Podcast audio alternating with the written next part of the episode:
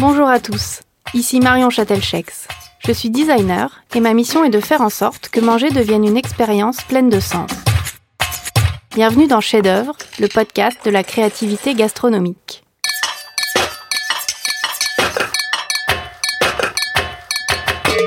Dans chaque épisode, je dialogue avec un chef ou un artisan des métiers de bouche sur sa relation à la création afin de décortiquer son processus de recherche et de comprendre par quel biais il propose une expérience unique à ses clients. La cuisine est souvent décrite comme l'art de rendre l'éphémère inoubliable. À travers ces échanges, je souhaite mettre en lumière les bonnes idées et les démarches créatives variées autour de tout ce qui se mange ou se boit pour venir titiller nos sens. Bonne écoute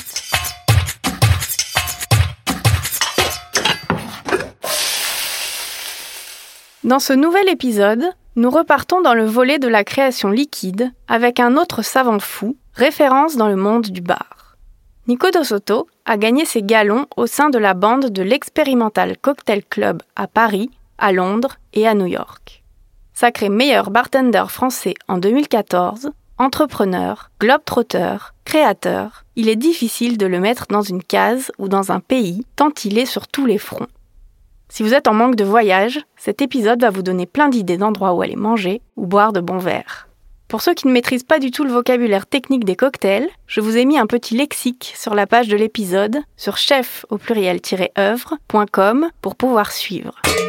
Donc j'aimerais commencer euh, cet échange en fait autour de l'inspiration culinaire et en particulier euh, mhm. liquide sur euh, bah, l'inspiration, justement, tu voyages beaucoup. Et du coup, comment le voyage voilà, t'inspire et euh, te permet de créer, d'inventer des choses euh, dans un contexte différent?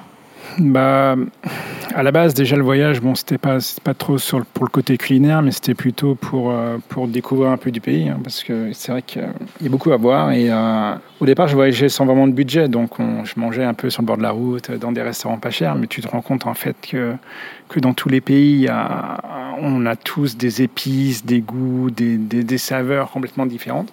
À un moment donné, quand j'ai dû créer mes premières cartes de cocktail, euh, à la base, je trouvais pas ça euh, très facile, parce que je me disais comment ils font les mecs pour prendre toutes les bouteilles sur l'étagère et les, mettre ensemble.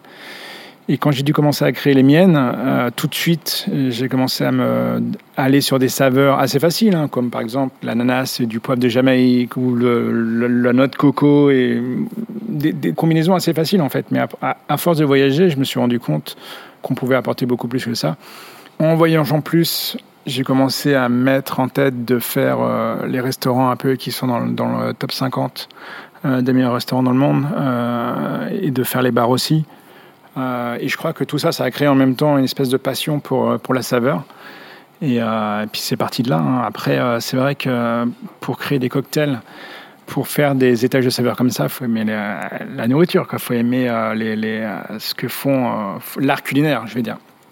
Et donc petit à petit, en fait, je n'ai jamais voyagé en me disant je vais rechercher des saveurs pour faire tel et tel cocktail. C'était plutôt je me faisais plaisir, j'allais dans un restaurant, euh, je découvrais des desserts. En plus, j'adore le, côté sucré, donc forcément, ça va aider quand tu crées. Euh, plus que quelqu'un qui n'aime pas le, sucré, il y a des gens qui mangent pas de dessert. Et si je mangeais pas de dessert, il y a énormément de, choses que j'aurais pas goûté en voyageant. Parce qu'au final, euh, les, ce qui est très très très accessible quand tu voyages dans beaucoup de pays, c'est justement ces petits encas, ces petits 4 heures que tu peux acheter sur le bord de la route. donc là, ça te donne énormément de, combinaisons en fait, de saveurs. Et euh, je pense qu'à force, tu, tu, construis une espèce de bibliothèque dans ta tête euh, de toutes ces saveurs et qu'après, ça devient assez logique de, les assembler. Donc, quand je vais créer, ça va être ça. Des fois, ça va être simplement parce que je vais aller dans un restaurant. Quand on était à Noma l'année dernière, euh, ils, ont, ils ont fait une petite boule de glace à la feuille de figue et à la tomate qui était très très super bon. Donc en général, j'ai un, petit fichier dans mon iPhone et je note. C'est ça, tu notes, parce que quand tu dis tu te fais une bibliothèque de saveurs euh, dans ta tête. Euh, dans, dans ma tête, si tu veux, c'est un peu comme quand par exemple, si tu dis, si je te dis fève de tonka, il y a beaucoup de gens, ils vont pas savoir ce que c'est. Mm. Donc, ils n'ont pas ce goût dans la tête. il faut l'avoir goûté, au, moins une fois. au moins une fois. Pour le répertorier. exactement. Et ça, c'est cette bibliothèque de saveurs que tu as dans la tête. Quand tu goûtes plusieurs poivres, tu as des gens, ils, pour eux, le poivre, c'est le, le, poivre noir que tu mets euh, euh, sur tes pâtes. Et je me rends compte que je connais peut-être 3% des poivres qui existent dans le monde. Donc, plus tu construis cette, euh, cette bibliothèque dans ta tête, et plus tu vas pouvoir les utiliser quand tu recrées. Et c'est infini, et c'est ça qui est génial. Et tu te rends compte, des fois, tu peux mettre des saveurs qui, euh, automatiquement, tu ne penserais pas à ça. Par exemple, euh, j'avais créé un, chocolat chaud à New York avec du Réfort et du, euh, du Blue Cheese. On a fait un du Roquefort. ouais, l'association, elle, est, et, osée, là. Et, ça marchait, ça marchait super bien. Et d'un côté, il y a cette espèce de bibliothèque que tu as dans ta tête, ces expériences aussi, parce qu'au final, quand tu as un cocktail, c'est des squelettes de cocktail. Hein, tu prends un daiquiri, 5, 5 de, spiritueux, 2 de sucre, 2 de, citron vert. Bah, tu sais qu'en général, un cocktail, ça va être ça pour équilibrer le fort, le, sucré et le, sour. Donc, tu ne vas pas faire le contraire, tu vas pas mettre 5 de sour. Donc, quand tu connais tous ces squelettes de 200, 300, 400 classiques, euh, c'est facile après de repartir de là et d'ajouter des saveurs dedans. Et après, pour ce qui est des restaurants, c'est plus. Euh, Ouais, c'est noter pour pas oublier parce que tu goûtes tout le temps plein de trucs et euh, c'est de noter ces, saveurs et puis d'y revenir plus tard. Oui, donc tu as goûté un, une ah glace à la figue et à l'autre tomate Non, à la tomate. Figue, c'était feuille de figue. Feuille de figue parce que j'ai toujours aimé la figue, mais la feuille de figue, je trouve, ah, apporte beaucoup de saveurs. C'est génial. Et là, on a créé un Negroni pour, euh, pour justement pour les cocktails à emporter. Euh, le Negroni, c'est un cocktail que je travaille souvent en sous vide euh, parce que tu peux, en, mettant des feuilles de pandan, des feuilles de, de figue, donner une certaine longueur et un, arrière-goût au cocktail qui est génial. Et c'est le, fait de le cuire sous vide, bah, comme en, cuisine, ça adoucit, euh, ça adoucit le cocktail aussi. Ça va mélanger un peu tous les, tous les pics, comme si le, le, cocktail était une étoile et puis on en faisait une boule avec. Donc ça adoucit tous, les, tous les côtés. Et donc cette fois-ci, on s'est dit bon, on l'a fait, on l'a fait avec des feuilles de cerisier, on l'a fait avec euh, certains thés, du chai, on l'a fait avec des feuilles de pandan, on l'a fait vraiment avec des, pétales de rose. Mais là, c'est avec des feuilles de figue. Et euh, comme c'est un cocktail qui est emporté en général, quand tu fais un cocktail, quand tu shakes ou quand tu stirs, tu vas rajouter de la dilution. Tu refroidis, mais tu rajoutes de la dilution qui va ouvrir les saveurs euh, du cocktail. Donc nous, quand on fait des cocktails to go comme ça, on dilue à la base déjà pour que le client n'ait pas à shaker ou à, ou à stirrer, mais juste à le verser sur des glaçons ou boire très frais. Euh, mais à la place de mettre de l'eau, pour diluer, on a mis de l'eau de tomate. Donc, qui allait compléter justement ce côté de la figue. Et ça, ce cocktail-là, bah, ça a été créé grâce à cette boule de glace de Noma. C'est un exemple d'inspiration de cocktail. Mais ça peut être, ça peut être dans un restaurant, un comme Noma où ils font des trucs très, très compliqués. Ça peut être euh, des fois, qu'est-ce que j'ai goûté de la truffe et, euh, c'était une glace euh, orange buttermilk et c'était génial. Un, des premiers exemples de, de, saveurs que j'ai beaucoup utilisé en cocktail, c'est la chicha morada. La chicha morada, c'est une boisson que tu as au Pérou. Et peu importe si tu vas dans un restaurant hype ou par exemple, ils font des super trucs chez Morada à Central. Mais quand je voyageais au Pérou la première fois, nous, on mangeait avec un ou deux euros. Sac à dos. les sacs à dos, exactement. Et puis, on se mettait sur, ce, sur le bord de la route à manger une soupe avec une pâte de poule et, du riz. Mais toujours, ils amenaient cette espèce de boisson qui était, euh, qui était euh, vraiment violette, un peu purple. Et donc, c'est la chicha morada. Ils font cuire du, du maïs purple avec de la peau d'ananas, de, la pomme verte, euh, des clous de girofle, un peu de, de, cannelle, du sucre, du citron vert. Et puis, c'est une, une, boisson qui, qui, est très, très locale et que tu trouves partout. Ah, dont, avec, encore une fois, hein, des recettes différentes. Chaque village a sa recette de, de morada. Et donc, je ça, c'est une des premières saveurs un peu euh, inconnues, si tu veux, dans le monde du bar que j'ai ramené. C'est de faire un sirop chicha morada ou alors, euh, quand on parlait de sous vide, j'ai déjà cuit des, cocktails sous vide en remplaçant l'eau de la recette de la chicha morada par le cocktail. C'est-à-dire que tu vieillis un peu le cocktail hein, dans un certain sens, comme j'expliquais tout à l'heure avec cette espèce d'étoile, et en même temps, tu apportes les saveurs de la chicha morada derrière.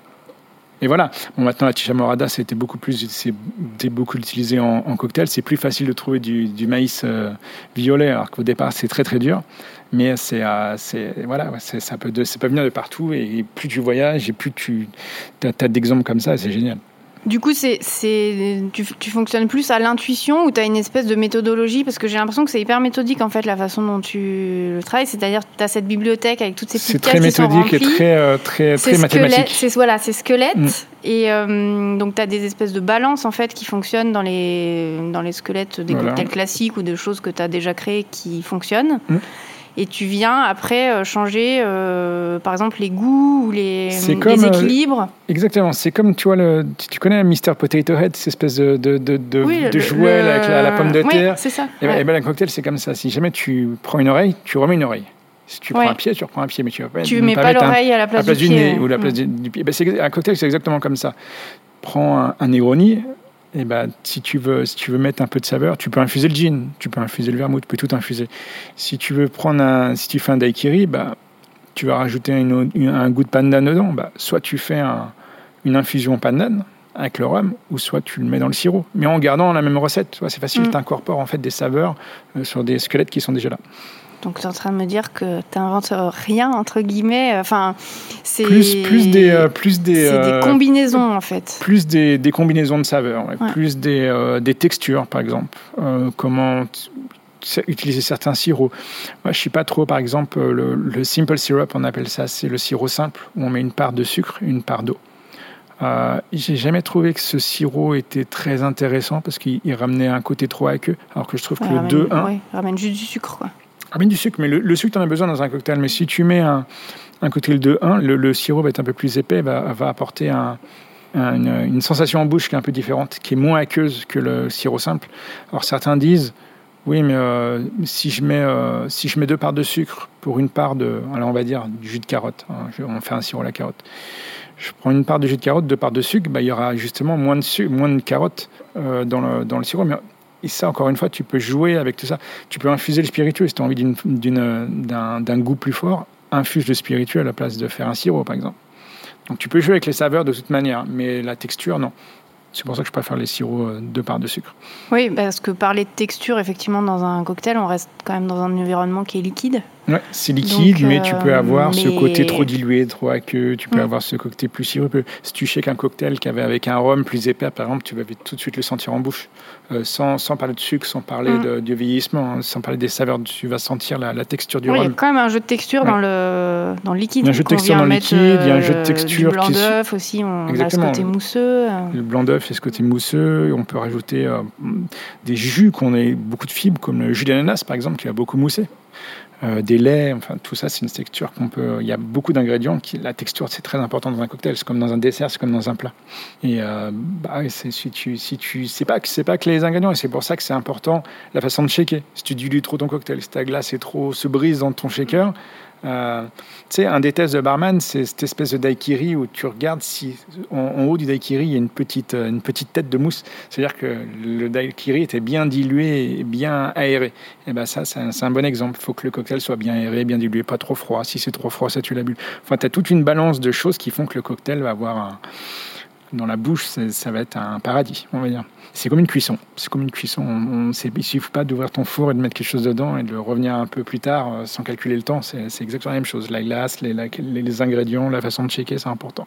Et euh, donc on a parlé du goût, de la texture et le, le, visuel aussi dans le cocktail. C'est quelque chose qui te t'intéresse, que tu trouves important? Ouais, c'est important, mais dans mon sens. Moi, j'aime bien le côté minimaliste. Donc une belle boule de glace transparente avec une toute petite déco, euh, c'est mon style. J'aime bien aussi euh, des cocktails où tu as une salade de fruits sur un cocktail. Par exemple, je vais prendre l'exemple d'un bar à, Londres qui s'appelle Niger. Ils font des, des, cocktails de dingue. Et, et c'est pas mon style. C'est, c'est pas, c'est pas le, le, style de cocktail que je fais. Par contre, j'aime bien en boire. J'aime bien, j'aime bien euh, C'est, voilà, exactement. Donc, le côté visuel, c'est important. Mais pour moi, le plus important, c'est le goût. Je préfère un cocktail servi dans un, dans un gobelet en plastique avec un, bon goût. Bon équilibre. Qu'un, cocktail qui a un goût de merde dans un, dans un beau verre avec des, des plumes et, de, une boule à facettes. Euh, c'est, comme en cuisine, quoi. C'est le, le visuel ne doit pas être non plus déceptif euh, quand on a un dressage qui est magnifique et que derrière le goût est pas à la hauteur. En, euh, on... cuisine, on a un peu de tout. C'est vrai qu'il y a, il y a le, côté, il y a le côté minimaliste qui est, qui est, qui est là beaucoup aussi en ce moment, mais euh, je me souviens d'un le plat d'ouverture, euh, un restaurant qui s'appelle Single Thread. Euh, c'est dans la Sonoma Valley, donc au-dessus de San Francisco. je crois qu'ils ont eu deux étoiles directes quand ils ont ouvert et une, troisième. C'est complètement dingue cet endroit. Et ils amènent une forêt au départ. C'est une forêt, il y a vraiment c'est un truc qui s'ouvre, il y a de la mousse. C'était très très beau et très bon. Et c'est vrai que, que, nous, en tant que. On, est des barman comme ça, parce que toi, tout aussi le barman. Hein. Mais euh, quand tu es, passionné par le goût, la saveur, euh, on adore faire ce genre de resto. Euh, j'ai pas aimé eu la chance de quand même pas mal broder d'essayer d'en faire un max. Je crois que sur la liste des 120, là, j'en avais fait 65, un truc comme ça. Et forcément, il y en a qui sont plus durs à faire parce qu'il faut, aller dans, faut réserver 10 ans à l'avance, il faut aller dans un petit village. Mais, mais nous, à chaque fois, c'est un, un, plaisir et de regarder les, comment ils, ce qu'ils font, les, les, les, saveurs, les textures, le goût. Et on essaye de justement de refaire la même chose dans le cocktail. Voilà. Tu as voyagé dans combien de pays Parce que j'ai trouvé des chiffres absolument 90. hallucinants sur Internet. Je me suis dit, ça a dû encore évoluer. Donc je, non, je vais 90. me poser la question. C'est plus dur de faire des nouveaux pays maintenant. Oui. Euh, 90, bah là, je devais faire, là, au mois d'avril, je devais faire Namibie, Zimbabwe, Zambie, Botswana. Ça faisait quatre nouveaux. 2020 va mais là, perturber ta moyenne. Ah, là, ça va être dur. ça va être dur. Mais euh, ouais, 90. Euh, L'année dernière, je crois que j'ai fait 28, 28 pays, par exemple, à, à voyager toute l'année. Euh, Singapour deux fois, Hong Kong. C'est des villes où tu reviens souvent, en fait, quand tu as une grosse scène de, de, de bar mm. ou de, de, restauration. Et ouais, non, c'est génial. Là, je suis comme un dingue. Là, en ce moment, j'attends que ça qui, qui, qui ouvre les frontières. Ah, ouais.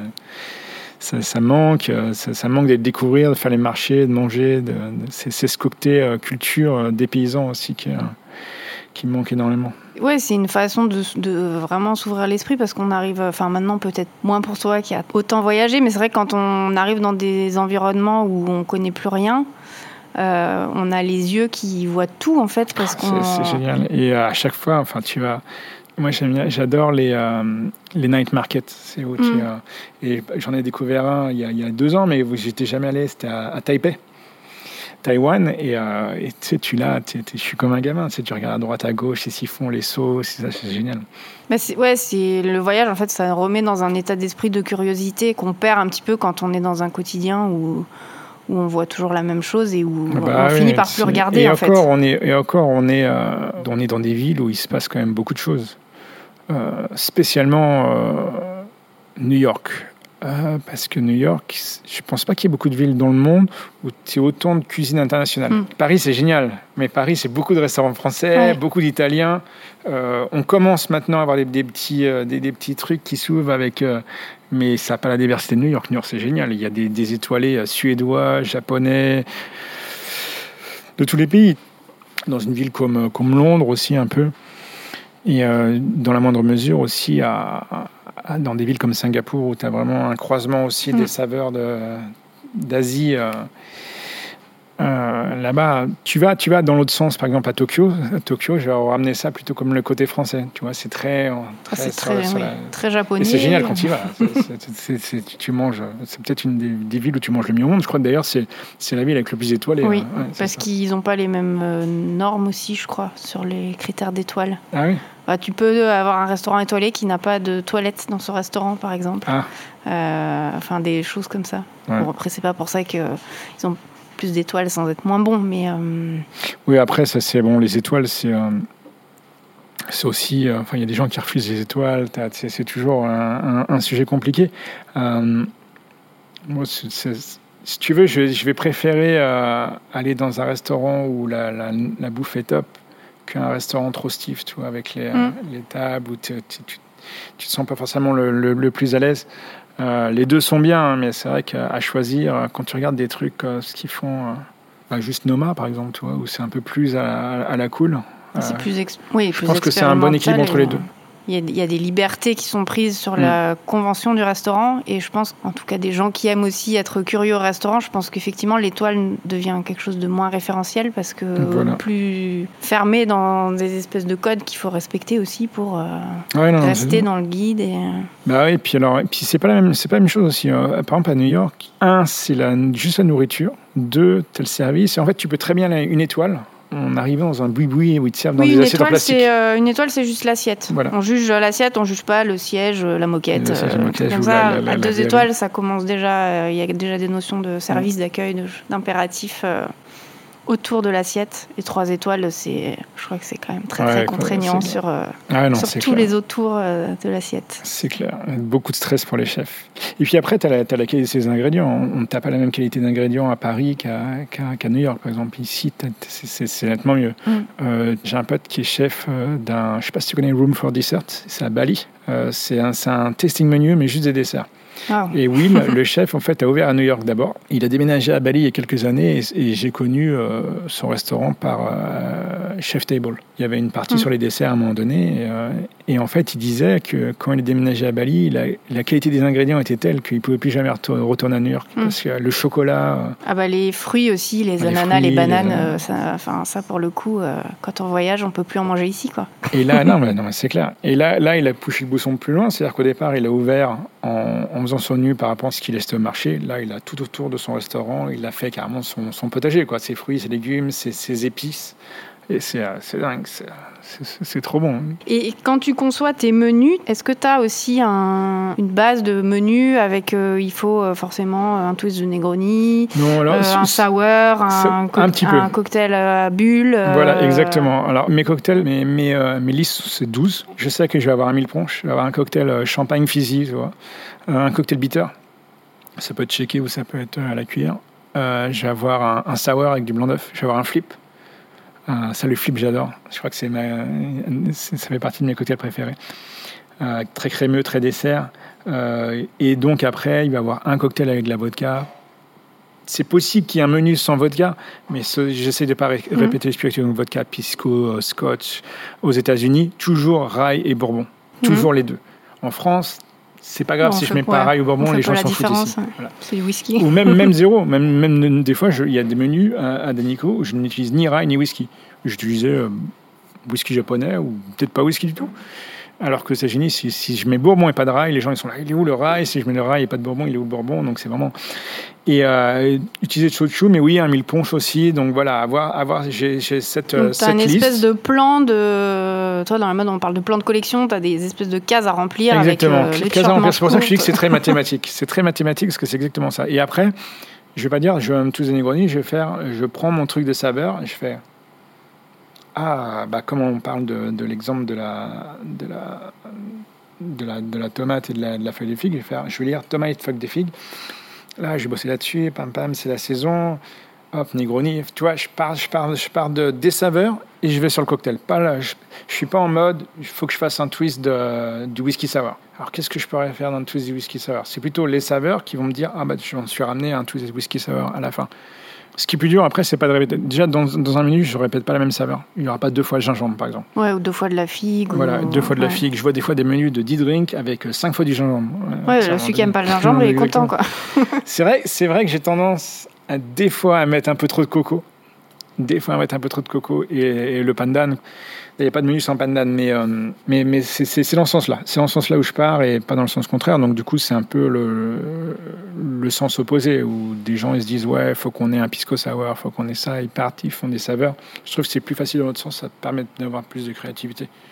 Euh, des fois, tu, tu vas partir de ça. Et si tu partais d'un si tu partais d'un pisco sour, tu ferais spiritueux, citron, sirop, blanc d'œuf, et tu vas te maintenir à ça. Alors que si tu pars dans l'autre sens, tu peux arriver à avoir un vermouth avec un peu de spiritueux, un truc, et puis après, tu le retransformes en pisco sour, mais au lieu d'avoir un spiritueux, tu as un spiritueux, un vermouth, tu vois, vois ce que je veux dire? Avec, Ça peut être topé avec un peu de champagne, alors que euh, normalement, un sour, tu l'aurais pas fait. Ça permet d'avoir... T'élargis un petit peu les possibles. plus les, Mm. les possibilités. Donc si tu pars dans l'autre sens, tu, en général, tu restes dans, cette, euh, dans ce squelette. Bah, la case est trop fermée, quoi. Il y a beaucoup de techniques après. hein, nous, on a un lab euh, ici. Donc, euh, chez, chez moi, j'en ai un aussi dans, dans mon appartement, donc avec Rotovap. euh, donc, euh, après, c'est infini, hein, tout ce que tu peux faire entre les fatouages, la centrifugeuse. Tu peux faire vraiment des, trucs de dingue et utiliser ces, saveurs au maximum. Euh, la banane, par exemple. La banane, c'est un exemple que je donne souvent en conférence. Sauf qu'en cocktail, c'est très difficile à avoir. Euh, Tu utilises des bananes euh, dry freeze, tu utilises des bananes sèches, des bonbons, chaque fois, j'ai jamais réussi à avoir les bonnes saveurs. Et un jour, je vais dans un, dans, un bar à New York qui s'appelait Booker and Dax. C'était le bar de euh, Dave Arnold qui a fait le French Culinary Institute à New York. Et il a ouvert un bar. Il a écrit un bouquin qui s'appelle Liquid Intelligence sur tout le lab et toutes ces, ces machines-là. Je goûte le cocktail et je fais wow. Moi, j'ai l'impression de boire du jus de banane. Je fais, mais comment t'as fait ça? Et vraiment, on a un, genre un old fashion, tu vois. C'était un, un, Ah oui, un c'était clair. pas du tout. Non, non, c'était pas du tout euh, visqueux, Texture mais banane, quoi. C'était parce que oui, là, dans ce cas-là, tu peux avoir la Mm. banane, mais c'était en infusion. Et il me dit, bah, j'utilise la technique de Justino. Et le Justino, c'est euh, tu, tu prends ton rhum, tu prends des bananes bien mûres hein, et tu le, tu le mets au, au blender, tu l'infuses. Jusque-là, c'est facile. Mais après, si tu veux le séparer, c'est pas possible. Donc, tu es obligé de le mettre dans, dans un, dans un, Filtré, un euh, filtré, travers puis c'est un- quand même épais, Ouais. tu vois, ça va être un peu écœurant. Non, lui, il met dans la centrifugeuse, c'est-à-dire qu'il met flasque égale, il tourne à 400 tours, 4000 tours par minute pendant 20 minutes. C'est avec toute la banane, et, reste au fond. Elle tombe au fond. Bon, il, utilise un, truc qui s'appelle un, enzyme qui s'appelle le Pectinex, qui permet de, casser les, les, enzymes qu'il y a dans le, dans, le, liquide pour clarifier encore mieux. Ça, c'est juste un détail. Et après, euh, et après, donc, ça fait comme une espèce d'éponge de, banane au fond de, la flasque. Et tu décantes et tu as un liquide clair, mais avec euh, le jus de banane, le goût de banane, et c'est génial. Trop bon. Et sans, sans, sans centrifugeuse, tu peux pas le faire. Et euh, du coup, quand tu parles de voyage, de cocktail, est-ce qu'il y a des choses euh, qui culturellement ne peuvent pas voyager? Enfin, je veux dire, est-ce que quand tu conçois une carte de cocktail et, que tu crées un cocktail où tu dis je vais prendre un goût d'ailleurs et le, mettre ici, ça peut être plus ou moins accueilli euh, suivant enfin, la culture, le ah pays, etc. ça, comment tu le. Bah déjà, déjà, il faut savoir un truc c'est que quand tu prends quand tu goûtes quelque chose dans un pays et que tu essaies de le refaire dans le tien, déjà ça, ça va être la même mm. chose parce que tu vas prendre des ingrédients qui sont importés, congelés. Tu essaies de faire au mieux avec ce que tu as sous la main. Euh, je prends l'exemple de Miami, par exemple, où c'est très très dur d'avoir, euh, parce que j'ai un établissement à Miami aussi, enfin j'ai un, un, partenariat à, Miami avec un chef justement, Brad Kilgore, qui est un chef euh, qui, n'a pas, pas mis lieu de, de nominé au James Beard Award, des trucs comme ça, très talentueux. Et là-bas, c'est plus dur, plus dur. Euh, et, et, après, au niveau des goûts, c'est chacun des palais différents. Euh, si tu prends, par exemple, si tu vas au Liban, tu, peux pas mettre un œuf dans un cocktail. Tu peux pas faire de sour, tu peux pas faire de flip, c'est pas possible. Et ils aiment, ils aiment le côté très sour, moins sucré. Ils mettent beaucoup de, citron dans leur, dans, leur, nourriture. Du coup, ça se ressent au niveau du cocktail, ça se ressent au niveau de leur palais. Euh, tu regardes à Miami, ils ont un palais très très sucré. Quand j'y suis allé pour la première fois dans un bar qui s'appelle Broken Shaker là-bas, qui a une réputation de dingue, je goûte les cocktails, je fais putain, c'est quoi ces trucs? C'est sucré, c'est dégueulasse.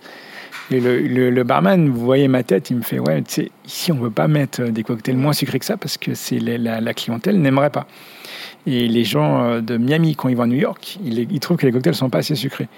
Quand les New Yorkais vont à, Londres, ils trouvent que les cocktails ne sont pas assez sucrés. Donc t'imagines, Londres, c'est très sec par rapport. Euh, donc tu as ces niveaux de, de, de sucre, ça c'est clair, niveau de sucre, niveau d'acidité, les épices des endroits où il ne faut pas mettre d'épices dedans. Euh, les, gens ne supportent pas épicé. Alors, tu, je te donne juste l'un en exemple, par exemple.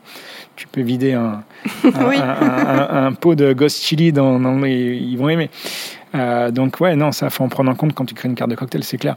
Après, j'essaye un maximum d'être au milieu. C'est-à-dire de ne pas me mettre complètement. Par exemple, à Miami, je ne vais pas faire un, truc hyper sucré. Je ne peux pas faire un truc hyper sucré. Je le fais dans le côté plus sucré, mais toujours en essayant de ramener euh, euh, nos. Je ne vais pas flinguer une saveur à cause d'un.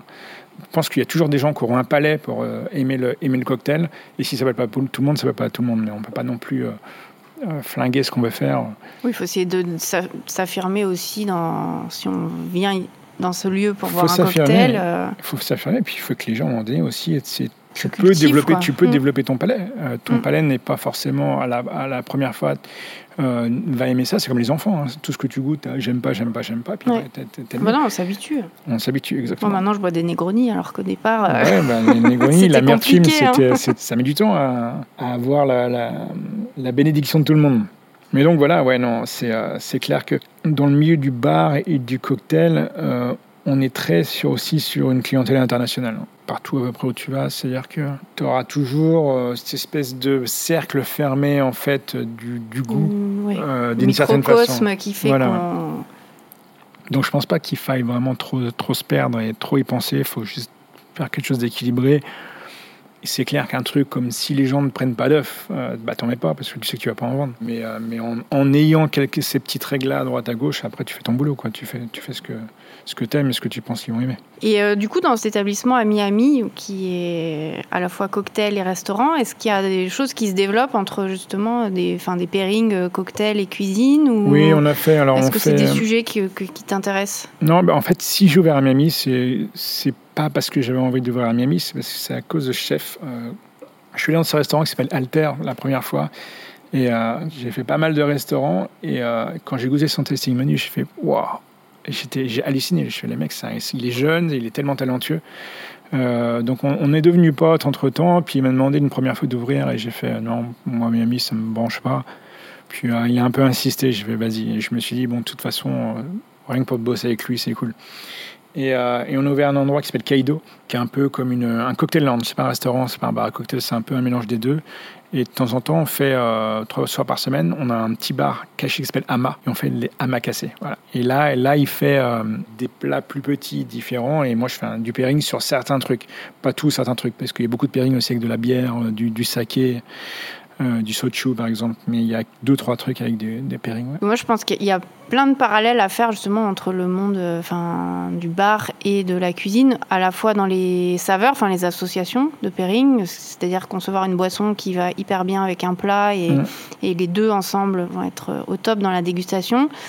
Euh, est-ce que le chef, par exemple, s'inspire de techniques euh, que tu utilises dans, les cocktails pour euh, utiliser des choses dans sa cuisine, par exemple? Enfin, je sais pas, au lieu d'utiliser des épices, il peut peut-être utiliser des bitters. est-ce, qu'il y a des choses comme ça qui passent d'un monde à l'autre? Est-ce que toi, tu vas utiliser ces déchets, par exemple? En cuisine, il y a parfois des épluchures ou des choses qui peuvent servir à faire des sirops. Ça, on l'a fait. Ça, on l'a fait. j'ai utilisé, j'ai utilisé pas mal de. Je pose beaucoup de questions. Par exemple, un, exemple, c'est on avait, euh, je faisais un cocktail chaud-froid. C'est-à-dire que le cocktail était chaud et je voulais faire un sabayon euh, mhm. froid dessus, mais j'arrivais pas à faire un sabayon qui, qui restait, qui tenait, qui dégoulinait pas, qui en même temps pas trop épais en bouche. Et euh, il m'a donné une technique avec, euh, avec les œufs qu'on faisait sous vide une fois, deux fois, avec du xanthan. Avec des, c'était, c'est génial. Et, euh, j'ai fait un sabayon de fou et j'aurais jamais pu faire ça tout seul. Il faut savoir que nous, on est à la base, on est barman. On a peut-être des bonnes combinaisons, mais on n'a pas tout, ce savoir hein, de technique que les chefs ont. Tu regardes tout ce qu'il y a dans le moléculaire. Quand tu vas, tu regardes rien que la gamme Soma des de, toutes les, acides, les, gommes, les, les poudres qu'ils ont, le barman ne sait pas utiliser 5% euh, de ça. Là, on commence un peu, tu vois, à utiliser l'acide lactique, la malique, euh, mais, mais on en est loin encore de, de, de, ce niveau des chefs et des, des, chefs pâtissiers. Euh, et, à chaque fois que si on peut se faire aider, ouais, c'est top. C'est pour ça que je trouve que c'est bien d'avoir un, chef et un barman qui bossent ensemble, mais vraiment qui bossent ensemble, pas mm. le chef et le barman qui se partagent le frigo, qui communiquent. Euh, c'est un peu ce qu'ils font euh, euh, à Symbiose, à Bordeaux. Mm. c'est les barman, enfin c'est trois associés ou quatre, je sais plus. Et les, les, barman sont, sont, très talentueux, le chef aussi, et ils jonglent entre les deux et ils font des trucs de dingue. Et ben c'est comme ça que ça devrait se passer. et ça, et, et, je trouve que malheureusement, il y en a de plus en plus, mais parce que le barman et le chef sont assez jeunes, je trouve que des fois, de part des, chefs plus âgés, on est un peu toujours des branleurs. Les barman, donc c'est plus dur d'avoir cette attention. Euh, je l'avais vu la première fois qu'on avait fait, j'avais présenté au, salon omnivore, et j'ai l'impression qu'il y avait un mur entre les, les barman et les chefs. Euh, alors petit à petit, c'est clair qu'il se détruit, et tant mieux, parce que les chefs se rendent compte que que, que bah ouais, c'est intéressant ce qu'on fait aussi. C'est pas que des, euh, des, des Long Island Tea, des, tu vois, des trucs comme ça. Mais, mais euh, on a plus à apprendre des chefs qu'ils ont à apprendre de nous. Je pense qu'ils ont, qu'ils ont à apprendre de nous. Parce que quand je vois des chefs utiliser des spiritueux, des liqueurs, je trouve que c'est à chaque fois, c'est à côté de la plaque. Euh, donc les deux, les deux. Et quand les deux, si les deux peuvent communiquer, tu, tu mets, t'emmènes tout au niveau supérieur. En fait. Ah bah ouais, moi, je, je pars vraiment du principe que les deux peuvent se nourrir et c'est marrant, il y a effectivement une espèce de complexe d'infériorité euh, du, du, barman vis-à-vis du chef, je trouve. Et, euh, et en même temps, il y a, pour moi, il y, a, il y, a, vraiment plein de trucs à emmener du monde du bar vers la cuisine. Et euh, je pense qu'avec les nouvelles générations, ça va aussi un peu, un ah peu oui, bouger. Non, ça, ça, va, ça, va, ça va se débloquer, c'est clair. T'en as, hein, ça, ça, commence, hein, mais tu regardes, tu vois, Daniel Boulu, qui est moins connu en France, oui, mais qui est le pape star aux euh, États-Unis. à New York. euh, il a toujours, il a toujours euh, eu euh, ce côté du bar. Tu vois, ça n'a jamais été. Mais il y a une vraie culture du bar aux États-Unis aussi quand même. Oui, mais si, tu vas dans certains, si tu vas dans, à New York, j'ai fait tous les trois et tous les deux. Et il n'y en a pas beaucoup où tu as des bons cocktails. Daniel Boulu, il, a toujours eu ce, ce, côté, il aime bien les cocktails. Il a toujours mis un petit effort, ce côté du bar. Il y a toujours eu un bar, un bon chef barman à Daniel, sans pour autant tu vois, ils n'ont jamais réussi euh, à changer leur machine à glace. Toujours machine à glace de poisson. Alors que quand tu shakes, il faut shaker avec la, même glace. Donc, à aller jusqu'au bout. Mais il a toujours fait des efforts pour, euh, pour avoir euh, des mecs comme Xavier Reed, comme, qui a écrit un bouquin d'ailleurs de cocktail avec lui. Donc il y a, il y a ce côté-là où il y avait quand même beaucoup. le Bernardin, à un moment donné, avait un très très bon cocktail programme. Il y a le Mason Park, comme je t'en parlais. Puis de l'autre côté, tu as des endroits comme Jean-Georges Tu as des endroits où, comme, euh, comme Percé, Percé qui est génial. Qu'est-ce que c'est que ces cocktails quoi? Mais, mais, juste paye un gars 1000 balles qui te fait une carte de, de 5 cocktails à peu près équilibrée et, pas mal, tu vois. Ton, ton verre dans lequel tu sers, il, coûte plus cher qu'un mec qui va te faire un consulting euh, euh, pour ton cocktail menu. Euh, que tu pas envie d'avoir un, barman de dingue à, 100%, je comprends. Mais, mais, mais, mais, fais l'effort. Au moins avoir la bonne base. Fais l'effort. Même si tu as trois cocktails trois cocktails, un mille ponches par exemple. Tu as, un mille ponches que tu fais faire par un autre barman qui est équilibré. Et ben, tu sais quoi, s'il y, a, une personne sur 20 qui le prend mais qui fait Waouh, c'est de la bombe, ça fait toujours un plus pour ton établissement. J'ai l'impression que personne n'arrive à comprendre ça. Tu as des endroits comme euh, single, single Thread dont je te parlais tout à l'heure. Ils ont une nana à temps plein juste pour le pairing non alcoolique. Et, le pairing non alcoolique qu'on a eu, c'est le, meilleur que j'ai de ma vie. C'est-à-dire qu'avec Thibaut, on a marqué bam, bam, bam. C'était génial. Mais ils ont une personne à temps plein qui bah, bosse sur Comme quoi, voilà, c'est ça se voit, ça, mm. ça, se, ressent dans l'expérience. Ah, tout de suite, tout de suite. Et, là, on parle juste de saveur, de liquide. On ne parle même pas d'alcool à ce moment-là. Mm. Donc, c'est possible. Après, je comprends, en France, c'est plus compliqué, le, staff cost, le, le, mais, mais bon, je pense que c'est un bon investissement et euh, ne serait-ce qu'en consulting. Bah, il y a quand même des marges qui sont non négligeables sur les cocktails, donc c'est un pivot aussi quand même de, de développement euh, qui est intéressant pour un restaurant. C'est intéressant et tu peux, tu peux le faire de deux côtés. Soit tu, tu sais de toute façon, vu les prix d'un étoilé, tu peux, tu peux pousser ton cocktail plus haut. Donc tu peux utiliser des bons ingrédients, tu peux... donc ça, c'est pas un souci pour toi. Tu pas comme dans, un petit bar où tu es obligé de mettre tes cocktails à 9-10 euros pour que tu aies la clientèle, mais en même temps, tu essaies d'utiliser des spiritueux qui sont un peu chers, donc tu essaies de trouver un équilibre qui n'est est pas forcément facile à trouver. Là, là ils, ont, ils ont la marge au niveau du cocktail, donc ça apportera juste un plus toi, à l'établissement. Malgré le fait que oui, c'est clair, les gens ils ne viennent pas prendre un cocktail, ils viennent, ils, moi-même, moi-même, je vais, je vais on ne parle pas de cocktail en plein milieu du repas, un pour goûter un pairing, mais je, vais vouloir du vin aussi.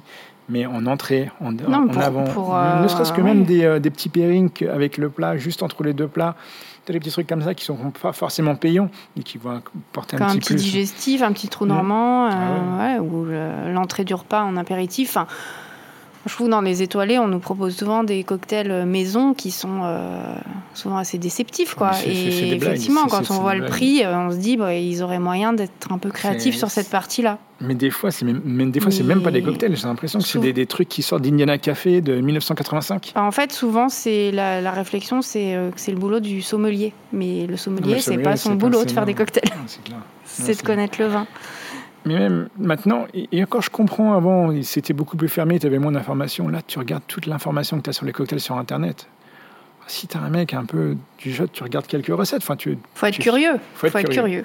c'est la, on en revient à, la question de base qui est la, curiosité et avoir quand même quelques bases, je pense, pour après arriver à, donner une trame à, ces éléments qu'on grappille un peu partout. Et sans aller, euh, sans, sans aller dans l'extrême, hein, parce que l'extrême, tu en as des extrêmes. Regarde par exemple euh, Grant à, à Linéaire et Aviary. Il a, il a Alinea et Aviary. Et les deux, c'est complètement perché, moléculaire, euh, ça monte haut et c'est génial.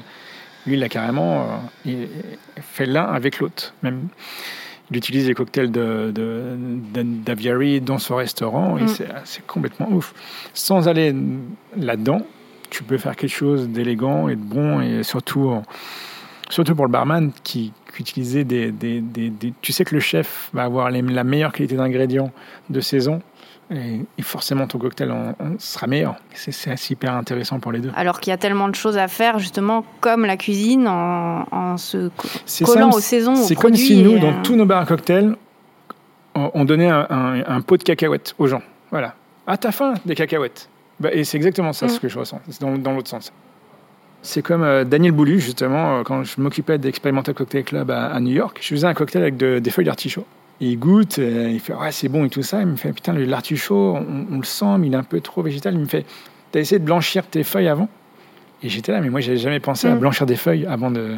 Et voilà, tu vois, c'est encore une fois la, technique du cuisinier l'aide. Mm. Et, et, pour chaque saveur, tu as des techniques. Et faut, tu peux pas juste prendre des ingrédients, les mettre ensemble et les mélanger et, penser que ça va marcher. Donc c'est ça qui est génial quand tu distilles, tu, du, encore un exemple facile, euh, le réfort, le horseradish. Mm. Si tu l'infuses, tu as cette espèce d'amertume, mais même si tu l'infuses pas longtemps, qui reste dans la bouche, et c'est impossible. C'est vraiment pas bon. Par contre, quand tu distilles, quand tu distilles un ingrédient, faut savoir que ça retire l'amertume, le sucre, le salé, et que c'est la, la, saveur centrale qui reste Mm. vachement pure. Euh, tu distilles du réfort et tu as, une vodka ou, qui, a un goût parfait, qui va très bien avec le Bloody Mary. Si tu l'infuses, tu auras cette amertume qui est pas forcément, ça donne pas envie de vomir, hein, mais tu la, sens et c'est pas génial. Et, le, seul moyen d'avoir un, goût pur euh, et, clean, c'est de, le distiller. Après, il faut avoir un rotavap et du temps, et de la patience. Du coup, le pandan, c'est ta signature. Ouais, c'est Un peu, un devenu une blague le pandan, Ouais. si tu veux. J'ai découvert ça euh, dans, dans mes voyages en Indonésie. Oui, voilà. Quand s'est fait ton ta première 2000 rencontre avec le 2008, pandan 2008. Ben, en fait, sans le savoir, je- quand j'étais petit, je mangeais tout le temps des, ces espèces de gâteaux thaïlandais là qui sont un peu verts. Oui. Tous les trucs un peu gélatineux. Ouais. Et euh, mais j'ai su plus tard que tout ce qui était vert dans ces trucs-là, c'est le pandan. Mais, mais vraiment, euh, quand je m'y suis intéressé, c'est en Indonésie, bah, justement encore backpacker et, et j'adore le sucre. hein. Alors je m'arrêtais toujours sur les petits marchés au bord de la route, euh, prendre tous ces gâteaux, la coco, euh, riz gluant. Et là, je me disais, mais c'est trop bon ce goût là, végétal euh, qu'il y a derrière, côté noix. Puis je rentre à Londres, on ouvre ici à Londres, et un de mes barman utilise un- une feuille de riz verte au-dessus. Et je goûte la feuille de riz, je fais putain, c'est quoi ce goût? Il me fait, bah ça c'est le pandan. Lui, il avait bossé, il revenait de Singapour, il a bossé pour Tipping Club pendant un petit bout de temps. Donc il connaissait bien la, feuille. Je fais, je fais bah voilà, c'est le, goût que, que je cherchais depuis, euh, depuis longtemps. Et depuis ce jour-là, c'est. Et j'ai commencé à. Lui, bon, lui, il a utilisé ça comme ingrédient comme ça parce qu'il s'en foutait un peu. Par contre, moi, je l'ai un peu abusé après. J'ai commencé à mettre dans tous les cocktails. Tu as un article en France qui est sorti. euh, Oui, la nouvelle saveur euh, qui est devenue à la mode, c'est le pandan. Ensuite, tu as le New York Times qui a écrit un article qui a fait la nouvelle saveur dans le cocktail, c'est pas le matcha, c'est le pandan. C'est grâce à- au barman Nico de Soto. Du coup, derrière, tu as l'ambassade des Philippines euh, qui m'ont écrit une lettre officielle. Euh, on a vu l'article dans le New York Times, merci. Euh, euh, le pandan, c'est bien des Philippines. Euh, On, va venir goûter vos cocktails. Puis voilà, puis c'est un, un- peu devenu une blague. hein. Les gens, ils m'appellent le pandasador. Quand à chaque fois que tu as un cocktail au pandan, je suis tagué sur Instagram. Et, et si j'ai pas de cocktail au pan- pandan sur mon menu, euh, c'est, c'est qu'est-ce qui s'est passé euh, Ils l'ont déprime. Voilà, mais ce qui est marrant, c'est que effectivement, quand on goûte des trucs comme ça, parfois au bord des routes euh, en voyage, euh, en fait, on tu ne sais sait pas, ce que c'est, quoi. Surtout au début, tu vois. Sur là, là, j'étais même pas. J'avais à cette époque-là, quand, quand- je savais ce que c'était la coco, j'adorais la coco, mais le reste, j'avais pas de cette bibliothèque dont on parlait Ouais. tout à l'heure. Et j'avais, je, j'avais pas fait, euh, j'avais pas le tu budget pour faire les ouais, étoilés. t'avais la case euh, mémorisée euh, Voilà. goût, mais t'avais pas le mot euh, associé. J'avais pas le mot Mm. associé, j'avais pas le mot associé, mais j'avais pas ce- ce- cette curiosité. Euh, j'avais pas créé, mais j'avais même jamais créé de carte de cocktail à l'époque. Donc c'était tout nouveau pour moi. et, ouais. Donc c'est vraiment un, un jeu de Lego qui se construit. euh, C'est un fil jeu de Lego au qui se construit. ouais. C'est un pour ça que quand tu regardes euh, Grant, Grant Allen, le, le- le chef d'aviarie, qui à un moment donné, il a eu un cancer de la bouche, il a perdu son palais, t'imagines Mm. C'est tout, tout ce que tu as construit euh, s'écroule. Et euh, c'est un. un- puis ça, c'est impossible à transmettre, en fait. Enfin, c'est c'est dans, dans ta Et- et bouche c'est là- et dans ta et- tête, Et c'est là que c'est dur des fois parce qu'on a, on a à un certain niveau, les chefs et les barman, un palais très développé. Donc certains plus que d'autres, ou plus sur certains ingrédients que d'autres. Mais ce qui est dommage, c'est que, que les, souvent les, euh, les clients ne le ressentent pas. C'est-à-dire que on va, on va sentir une étoile dans la bouche et le client il va sentir deux ingrédients. Parce qu'ils n'ont pas le palais, euh, que ce soit pour les cocktails ou que ce soit pour, euh, pour un plat de dingue. Mm. Je t'avouerai que il m'est souvent arrivé aussi quand, quand, le, quand le plat arrive et qu'il y a, il y a- il y a- certains, certaines parties des fois que j'arrive pas à ressentir.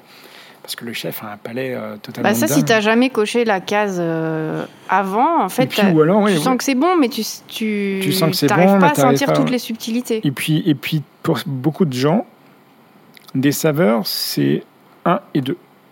Alors que les, c'est comme quand tu fais un cocktail ou quand tu fais un plat. hein, c'est euh, si tu as bleu et jaune, soit ton cocktail que tu bois est bleu et jaune, soit tu as jaune et bleu, ou alors tu as vert. T'as vert. Mais il y a beaucoup de gens qui vont pas savoir identifier Mm. vert. Donc, donc, du coup, bah, les gens ils disent ah, Je ne chante pas le jaune, je ne chante pas le bleu, c'est un peu bizarre. ils n'arrivent pas à savoir ce qui se passe. Et, et, et justement, dans les cocktails, c'est là où des fois je reproche un peu à, à certains établissements de mettre euh, toutes les couleurs, mais tu, le goût il est jaune. Donc je trouve que tu n'as pas intérêt de mettre toutes les autres couleurs si le goût est jaune. Il y a intérêt de mettre jaune et Mm. bleu si tu as le vert. Mais si tu as le jaune et bleu et que ton goût c'est jaune, bah, le bleu, le bleu il sert à rien en fait. C'est facile de, aussi de faire un menu avec blam blam blam blam blam blam blam et tu, tu, ressens rien. C'est c'est un joli goût sur le papier. C'est joli sur le papier, c'est exotique, mm. mais en fait au niveau du goût, tu. Bah tu le sens pas, ouais. Bah, en fait quand tu annonces quelque chose, enfin en cuisine ou en cocktail, il faut quand même euh, bah, arriver à le sentir après quand tu le goûtes. Il faut qu'il y ait un sens. Et encore une fois, peut-être que le chef va le sentir et pas toi. Peut-être que, moi je vais le sentir, mais pas le, le client lambda qui vient au restaurant, qui fait son premier étoilé et c'est dur des fois de faire un truc où tu, tu le sens, hein, ça explose, et puis euh, finalement c'est même pas apprécié par euh, beaucoup de gens parce que ils, ne reconnaissent pas le pandan, par exemple, personne ne connaît. Ils font, ah, on dirait que c'est de la noisette. oui, qu'est-ce que c'est en fait quand tu l'as jamais goûté euh, seul? Quand tu l'as jamais goûté seul, et c'est la même chose pour, pour les milliers d'ingrédients qu'il y a sur le marché, c'est la même chose. Si tu prends des épices frais, que tu as acheté de bonne qualité, que tu viens juste, ah, ben, ça va être totalement ah, différent. ça n'a plus rien à voir. Hein. Jour et la nuit. Jour et la nuit. J'espère qu'il y aura des chefs qui vont écouter. Bah, J'espère aussi, parce que l'intérêt, effectivement, c'est euh, vraiment de montrer qu'il y a des synergies euh, à mettre en place dans les deux sens. De toute façon, ça a pris le bon sens, mais c'est long. Quoi. En France, j'aurais vraiment espéré que ça aille plus vite. Et, je comprends, les gens ont tellement goûté de merde, surtout à Paris, euh, en terrasse, parce que en France, ils ah aiment bah, bien aller en, France, on connaît que le Morito. Donc voilà, euh... Morito, là, là c'est Spritz et le Moscow Mule en ce moment mais, euh, mais la, la, France, c'est très très dur. C'est peut-être la clientèle la plus, euh, la plus difficile au niveau des cocktails. Difficile pour euh, pas mal de raisons, parce que a du mal à intégrer le fait que le cocktail avec des bons ingrédients, c'est assez cher. le français a du mal qu'on lui dise quoi boire. Comment on boit, ouais. C'est plus dur de les pousser. Si tu, ils ont des préjugés un peu. ah, bacon dans un cocktail, mais vous êtes fou, qu'est-ce que c'est que ce bar? En Chine, qui sont pas forcément les la clientèle, c'est pas forcément les plus éduqués, euh, moi, mais ils sont curieux. Tu leur dis tiens j'ai fait un cocktail avec des verres de terre, ah ouais cool je le goûte. De, de manière générale, les asiatiques sont très curieux sur le cocktail. C'est pour ça que la scène est en train d'exploser là-bas. Ok, bah merci. De rien. Et du coup, on peut te suivre. Euh, tu as un compte Instagram, Nico Dosoto, pour qu'on puisse te taguer euh, sur les photos. NICO euh, le 2, numéro 2 ah et SOTO. On l'aura compris, la curiosité est la clé de tout. Si vous êtes cuisinier ou pâtissier, je vous invite vraiment à regarder ce qui se passe du côté des cocktails. Dans une logique de zéro déchet et d'optimisation des produits, il y a énormément d'inspiration à trouver dans le monde du bar et à détourner en cuisine. Contrairement à ce que j'entends souvent, les cocktails, ce n'est pas le travail du sommelier. C'est un vrai métier de cuisine, d'association de saveurs et d'équilibre. Il y a plein de bonnes idées à mettre en synergie en connectant la cuisine et la cuisine liquide. Bartender influent sur tous les fronts, Nico a ouvert en 2015 son propre établissement dans l'East Village à New York. Le Mace, qui figure dans le classement des World 50 Best, les 50 meilleurs bars du monde. Il est également aux commandes du Danico à Paris, dans les coulisses de la Trattoria d'Arocco, Galerie Vivienne, où nous étions pour enregistrer cette interview. Vous pouvez aussi goûter ses créations à Miami, au restaurant Kaido, où il crée des cartes en partenariat avec le chef Brad Kildor. Cet épisode illustre parfaitement ce que je dis souvent. Rien ne se crée, tout se transforme.